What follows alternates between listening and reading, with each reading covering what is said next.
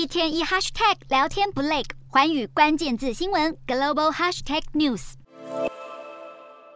瑞典国会在十七号选出新任总理，由保守派领袖克里斯特森担纲大位。五十八岁的克里斯特森所属的温和党与基督教民主党和自由党组成了三党联合政府。更关键的是，这个联盟还获得了极右派的瑞典民主党支持，所以成功以些微票数差距让克里斯特森获任总理。这也是第一次有新政府首长得到瑞典民主党的相挺。站在克里斯特森背后的这四党，传统上在几项关键政策领域都意见分歧，现在却打破惯例组成联合阵线，并且在协议中做出重大让步，主要是为了满足极右派的要求。四党提出了一份六十二页的合作蓝图，不但想打造新的核子反应炉，还有减税以及设限福利措施等计划。另一项备受关注的政策重点，则是要赋予警察更多权力来打击犯罪集团。新一届政府还打算缩紧移民政策，让未来前往瑞典的移民可能只会获得临时庇护身份，并且更难取得福利。因为瑞典在过去数十年的宽大移民规则，被认为是近年枪击与帮派犯罪的激增主因，使得极右派的反移民政策逐渐引起选民共鸣。